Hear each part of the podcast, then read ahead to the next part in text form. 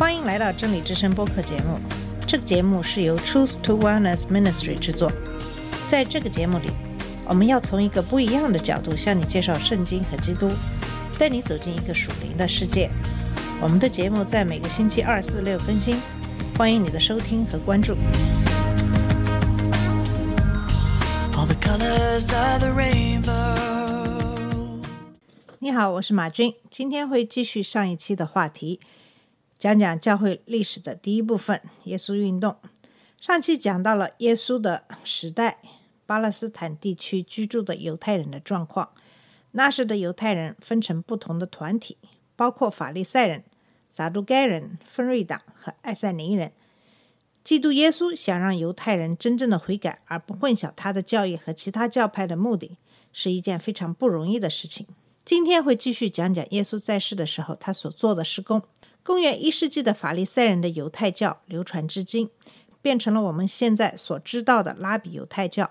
在公元七十年，对教堂的毁坏改变了犹太教的一些特征。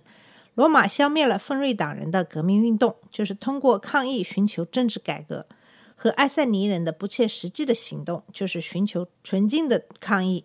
撒都该人是贵族权力的经纪人，他们经营教堂，他们看到他们的犹太教的前途随着犹太教堂的被毁而逐渐消失。犹太教的命运掌握在法利赛人的手中，他们通过希伯来圣经的教导来引导整个希伯来人的生活。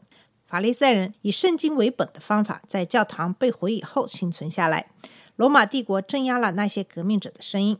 耶稣开始他的事工是通过在对犹太旷野的由先知约翰领导的一个新的运动的认同开始的。在死海的北面，约旦河的浅滩是这一地区最繁忙的地方，因此施洗的约翰可以让人们听到他的话。他穿着骆驼毛的衣服，他的眼睛冒着火，他站在河岸上，告诉所有路过的人为罪悔改，通过在约旦河里受洗，为即将到来的审判做准备。以色列人第一次进入以色列是通过约旦河，耶稣也是在这个关键的地点开始了他的传教。很多人认为约翰是应许的弥撒亚，但是他强烈的否定他是弥撒亚。他用先知以赛亚的话解释他的任务。在旷野里，有人喊道：“预备主的道，修直他的路。”这是马太福音三章第三节。他声称他只是弥撒亚的先行者。在路加福音三章十六节说：“我用水给你们施洗，但有一位能力比我更大的要来，我就是给他提鞋也不配。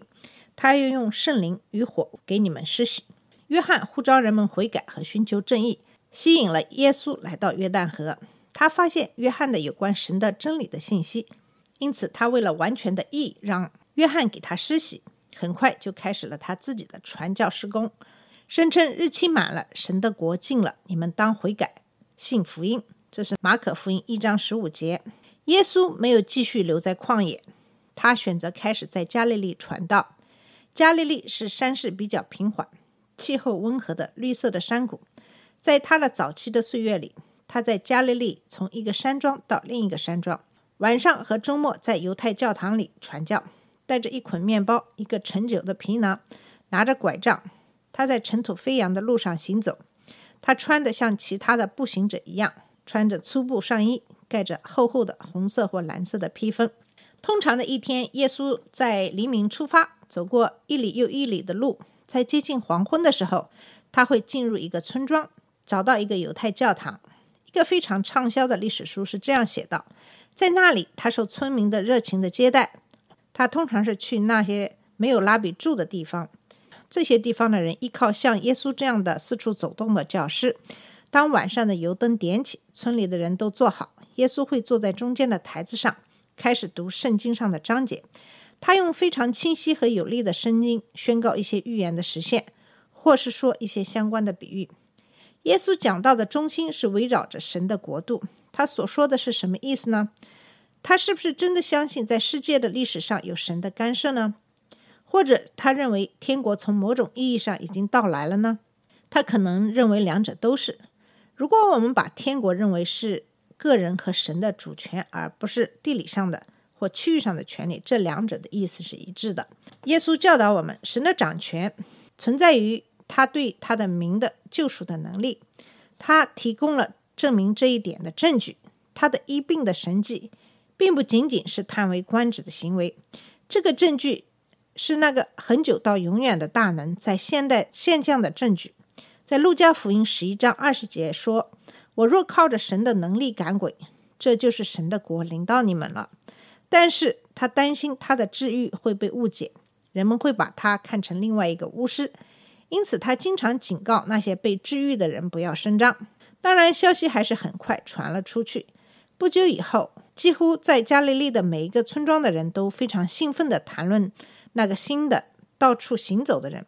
他可以治愈瞎眼的、瘸腿的，用他的声音把生病的人治愈，或是仅仅用他那个非常强壮的木匠的手触摸病人就可以治病。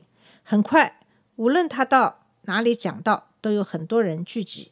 耶稣越来越受欢迎，也引起了争议，特别是在法利赛人中间，他们不喜欢看到人们。跟随一个从来没有在他们手下学习过经文的人，他们毫不犹豫地公开质疑他的资格。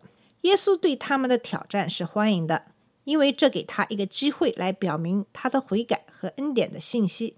和法律赛人的自称唯一的说法不同，在一个场合，可能是清教徒在去耶路撒冷参加他们一个非常重要的盛宴的路上，耶稣讲了两个去教堂祷告人的故事。这是多么强烈的对比啊！一个人是法利赛人，另一个人是受人鄙夷的收税者。在非常富有表现的风格下，这个非常圣洁的人站起来祷告，说：“神啊，我感谢你，我不向别人勒索、不义、奸淫，也不像这个税吏。我一个星期进食两次，凡我所得的都捐上十分之一。”这是路加福音十八章十一到十二节。那个不管怎样看，都是他在向他自己祷告，那不是空洞的吹嘘。法律赛人在这些方面都可以称义，像进食、奉献，这使他们和那些邪恶的人区分开来。这个人的错误的方面是他的自称唯一的灵和他对别人的冷酷和藐视。法律赛人个人来说是可以称义的，可是他和他们的同伴都会受到同样的谴责。这个收税的人认为他在宗教上是败坏的，因为他给罗马人收税。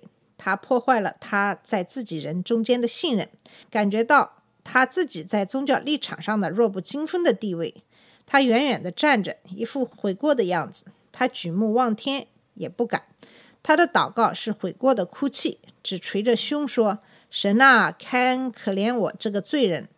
我告诉你们，这人回家去，比那人倒算为义了。因为凡升高的必降为卑，自卑的必升为高。”在虔诚的法利赛人和耶稣运动的态度之间的强烈的对比，不能比这个再大了。一个是基于对成百上千的宗教的犹太宗教律法的遵守，另一个是基于对自称唯一的否定和对神的怜悯的信心。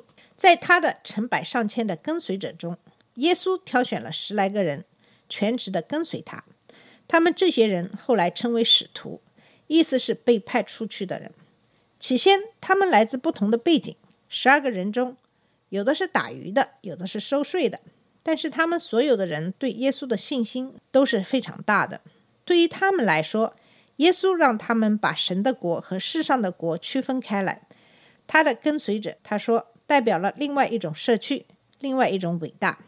在世上的国，有权力的领袖在他控制的人之上，但是神的国度是用完全不同的方法。就是爱和服侍来管理。路加福音十二章三十二节说：“你们这小群，不要惧怕，因为你们的父乐意把国赐给你们。”耶稣最受欢迎的时刻是他在耶路撒冷被抓之前的一年。当他在加利利的山上让五千个逾越节的清教徒吃饱以后，很多他的门徒开始宣称他就是王。耶稣知道他们对神关于他的计划就是被钉十字架一无所知。因此，他就和他的几个非常坚定的门徒离开了山谷。耶稣知道他的神的救赎计划里有一个非常特殊的作用，但是他担心这个弥赛亚救世主的传统的称号，人们太容易误解他们了。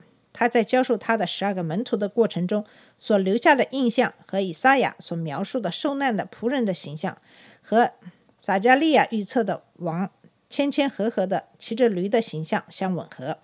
在以赛亚书五十三章三到五节说，他被藐视，被人厌弃，多受痛苦，常经忧患。他被藐视，好像被人掩面不看的一样。